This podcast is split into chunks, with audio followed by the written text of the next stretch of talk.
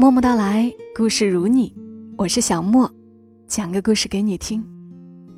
今晚的故事也是今年的第一个故事，来自于作者梁又宁，出自于他的新书《扛住就不会输》。我蛮喜欢这个故事的名字的，叫《世间所遇皆为风景》。接下来，让我们一起听故事。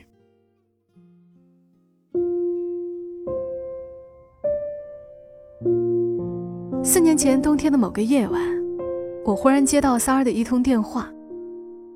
按下接听键，三儿未讲原因，只说了一句话：“把你家地址的定位发到我微信上，今晚我可能要在你家借宿。”那会儿我住在东五环，与两人合租一套三室一厅的房子。三儿在西三环，刚刚订了婚，跟男友住在一起。我们俩虽都在北京，但少有机会见面，平常都是在网上交流。我与三儿是多年的好友，他深夜打电话给我，不给理由，我也不需多问，事出必然有因的道理，我懂。挂了电话，我先是拿毛巾将木质地板擦了两遍，接着又从衣柜里取出一床被褥，铺到了地上。取出床单铺好，才发现自己没有多余的棉被，但还好，我有张新买的羊绒毯子。没过多久，三儿便到了，红着眼圈，刚哭过的样子，应该是受了什么委屈。脱了鞋，人就走了进来。那晚有雪，大风起，一记记雷在窗上。似是心里埋了不少心事要讲。我给他倒了杯热水，递给他。他接过去，喝了一口，放在一旁。你睡床，我睡地上，都是刚换的四件套。说着，我也跟着坐在地上，但三儿不肯，执意要自己睡在地上。我拗不过，只能按照他的要求来。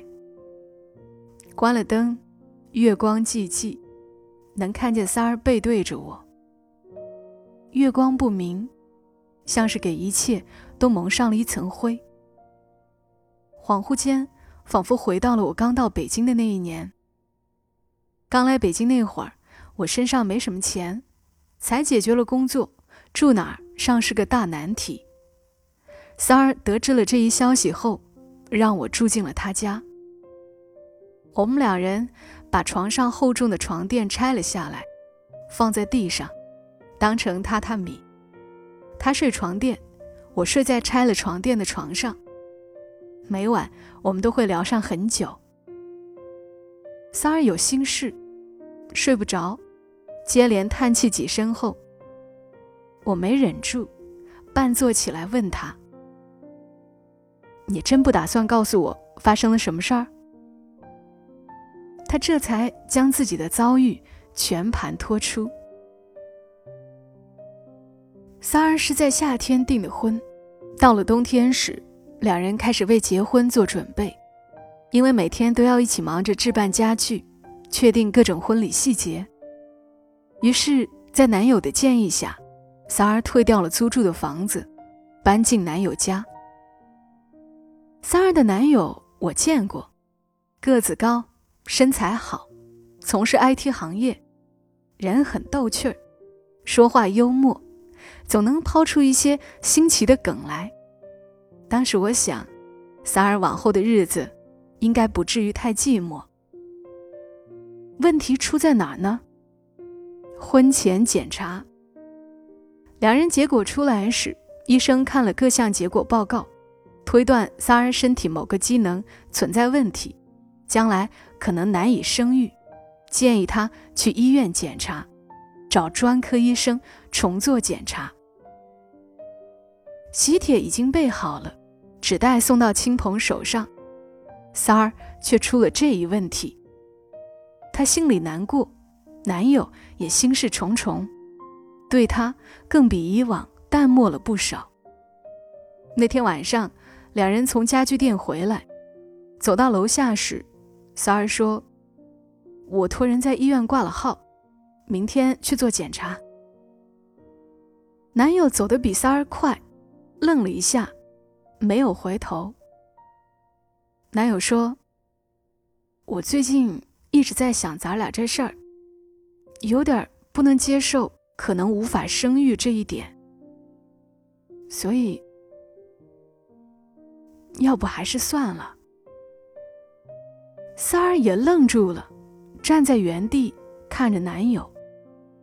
好一会儿，回复他：“好啊，我也不想耽误你，那就算了，分了吧。”男友回头看着三儿：“今晚你住客房，明天我先回我爸妈家，你收拾完告诉我就行。”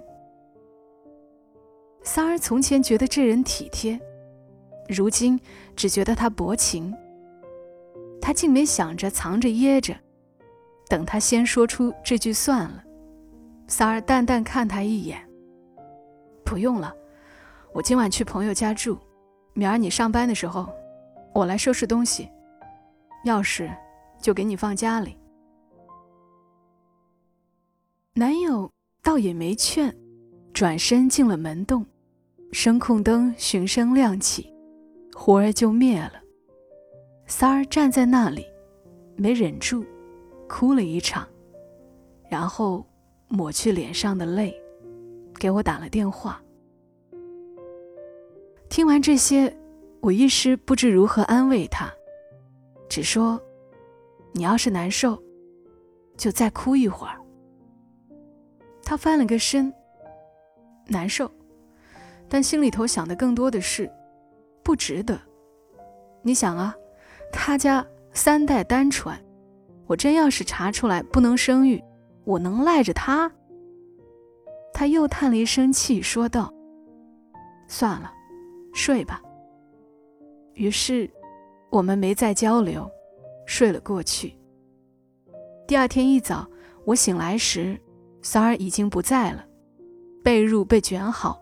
搁置在凳子上，羊绒毯子叠成豆腐块儿，放在床尾，干干净净。如果不是桌子上三儿留下的那张纸条，就好像他从来没有来过一样。醒得早，看你正睡得香，于是也就没告诉你。咱们这么多年的朋友，谢谢就不说了，但是你鼾声真大。如此遭遇，倒还在开玩笑逗我高兴。我不觉得好笑，反而担心他。三儿那天一个人去医院做了检查，要隔数日才能出结果。出了医院，去男友家收拾了东西，直接找了一家酒店住了进去。再就是去了就职多年的公司，直奔领导办公室。递上一纸辞职报告。领导看了一眼，刚要开口，三儿已经拉开门走远了。三儿在北京十年，失恋过一回，单身三年，遇到了这个男友，原以为尘埃落定，谁知出此一事，他有些心灰意冷。他人生的不少好时光，是在北京。但也有很多坏时光，一样是在北京。十年疏忽，从前心里对北京的那份热情，竟然竟散了。别人在忙着过春节时，他接受了一家新加坡广告公司的工作。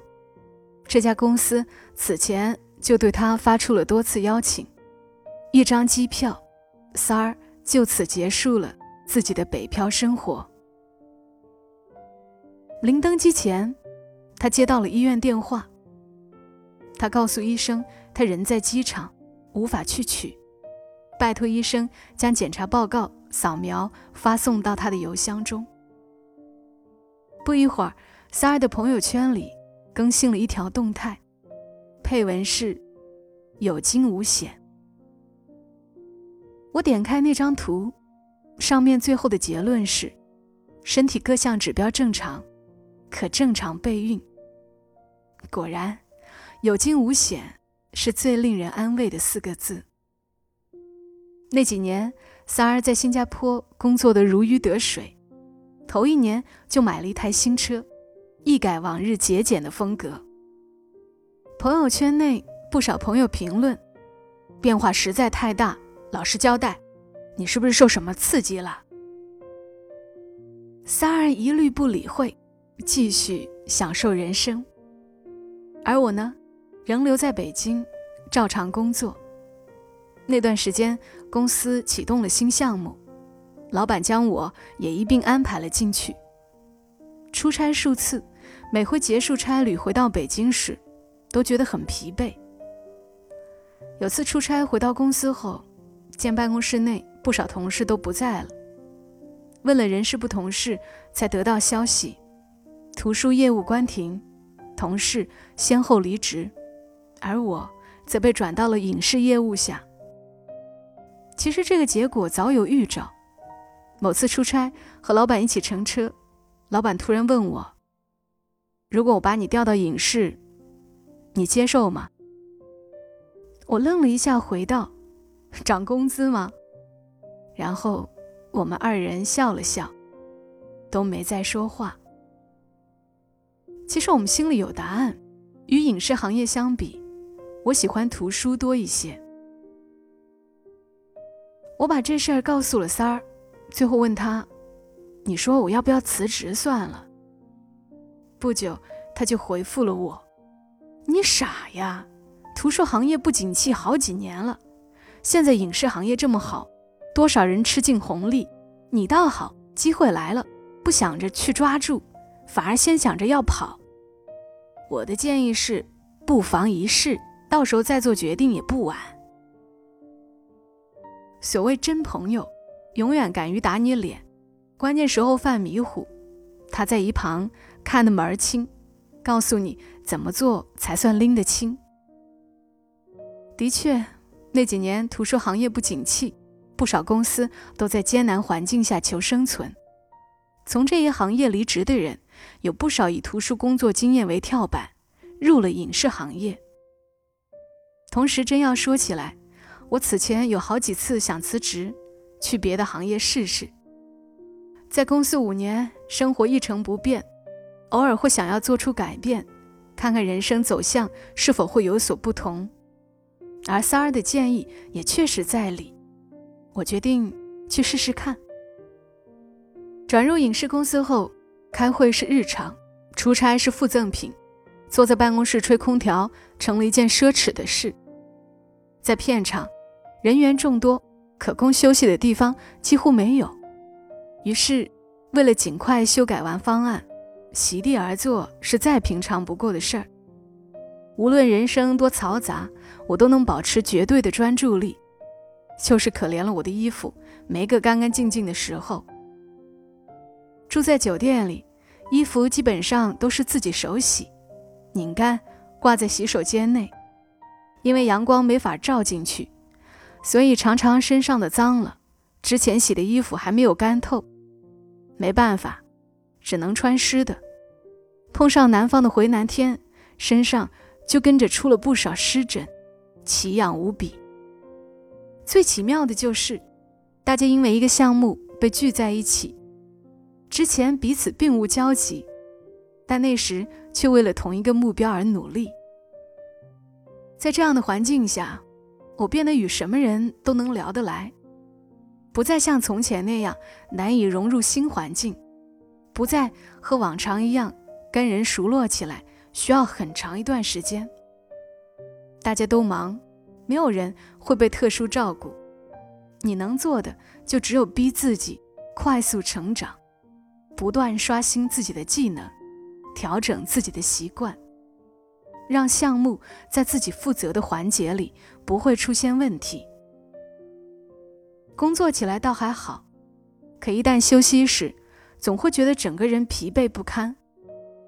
离职的念头不断在心里升起，又不断被自己亲手按下。在影视公司就职一年多后，我还是提出了离职。原因较多，但概括起来也只有两点：第一，此前被许诺的事情未能兑现，略感失望；第二，虽说工作忙碌，能力有所提升，但回头一看，总觉得自己的存在好像并不重要，随便谁都可以完成，兴许换一个人还能比我做得更好。要知道。一直以来，我人生里所有的安全感，都是通过自己创造的价值获得的。这些价值可以分为两份：一份给了我就职的公司，公司发放薪水给我，理应得到回报；一份给了我自己，以证明自己能力尚可，更为日后的工作添柴加火，同时也保证了自己不断精进的功力。可如今，我自觉不再具有任何价值，所以也不愿在影视行业继续消耗下去。离职后，我基本上未做休息，就入职了一家图书公司，重回了朝九晚五的日子。每逢公司有新产品进入市场，新书拿在手中，总会让我觉得异常满足。收入虽然因此而降低，可人生却足够充沛。前年三儿休息时，回了北京一趟。这几年，他攒了一些钱，在外十余年，最大的感受就是，不能一直飘着，总归得安家。当有朝一日结束了漂泊，尚可安心享受人生。他看上了一套房子，那会儿房价跌了不少，价格合适，所以就趁着假期回来。看过房之后，便签了合同。我们俩人见了一面，回国前他就说：“好多年没吃你做的饭菜了，可算有机会了。”所以他要来我住处那天，我起了个早，去超市采购了一些食材。他出发来我家时，饭菜就基本都准备完毕了。数年未见，三儿变化不大。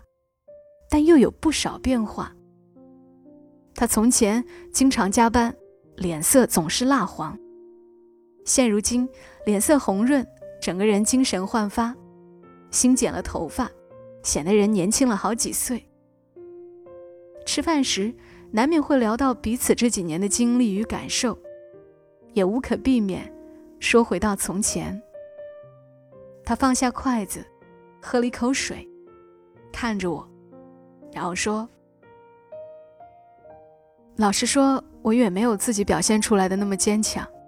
就算再彪悍，一样会心碎。刚到新加坡那会儿，有半年时间，我总是唉声叹气，觉得老天对我不公平。这点不假，世人都会因为所承受的事而责怪他人，甚至怪罪老天对自己不公平。那你是怎么想明白的？”说完，我又夹起块排骨送入口中。今日发挥不错，火候适中，肉骨分离。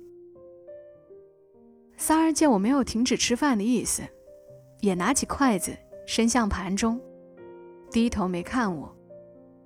他说：“后来有一天，同事一起到海边去玩，喝了特别多的酒。晚上我趴在马桶上吐的时候。”突然意识到一个问题：其实我真的有自以为的那么爱他吗？真的没办法放下吗？我就是在那个时候才发现，其实我之所以心里头总觉得遗憾，并不是因为那个人，也不是因为那段感情，而是因为当时我们俩马上就要结婚这件事。那晚三儿。趴在马桶上，吐得一塌糊涂，然后变得异常清醒。他披了件外套，一个人去了海边。海风吹来，空气湿润。三儿就坐在沙滩上，头发在风中翻飞，云层被风吹开，星星露了出来。这些景象是北京没有的。他在北京的那几年，忙着工作，忙着加班，忙着晋升。偶尔停脚，发现身边人都已成家立业，自己还孤身一人。于是他的人生里又多了一件事儿，忙着把自己嫁出去。然后就遇到了当时的男友，两人订婚时，三儿放弃了不少，比如读 MBA，比如做好了婚后当全职太太的打算，也说服自己放弃了一直以来出国工作的梦想。但是那晚，他在海边坐了数个小时之后。忽然想明白了很多事。与前男友相遇，或许是人生原本就应该发生的剧情，而只有经历了那些，他才能有勇气去做之前想了无数次却没有勇气去执行的事。三儿看着我笑了一下。这几年我学会了很多，其中最大的收获就是，人生里不管遇到什么事儿，结果永远只有两种，要么好，要么坏。但人都一样，总想要好结果，这不奇怪。每当迎来坏消息时，人们总会被眼前的局面影响，甚至不知道，有些事情的发生，对我们来说，恰恰是利好的开始。而我，何尝不是一样呢？如果没有去影视公司工作一年，可能我还会对其他行业抱有幻想，也会继续怀疑自己的选择。与坚持是否是错的？但真要让我去改变，我又始终欠缺勇气，生怕人生走错一步，再无机会重来。但当真正经历后，才明白，心中所热爱的，以往所坚持的，从来都没有出错。此后更是从心而行，过一生。可往后余生，无常总会发生。因为凡事皆是如此，没有全喜，也没有全悲。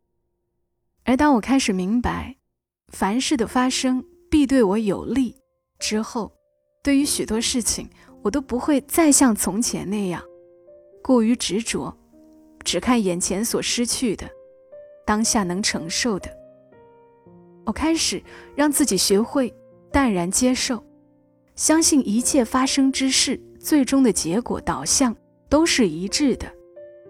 助我成长，成长必须经历阵痛，这一点无法避免。这么想时，我忽然笑了起来。三儿不知所以然，他看着我：“你笑什么？” 我回他：“今天这排骨太好吃了。”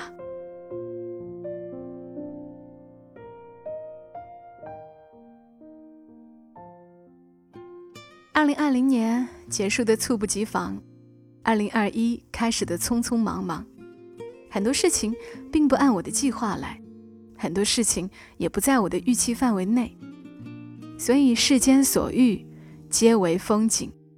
这话安慰了我，也分享给你们。这里是在喜马拉雅独家播出的《默默到来》，我是小莫，感谢你听到我，祝你今夜好眠，小莫。今天在长沙，和你说晚安。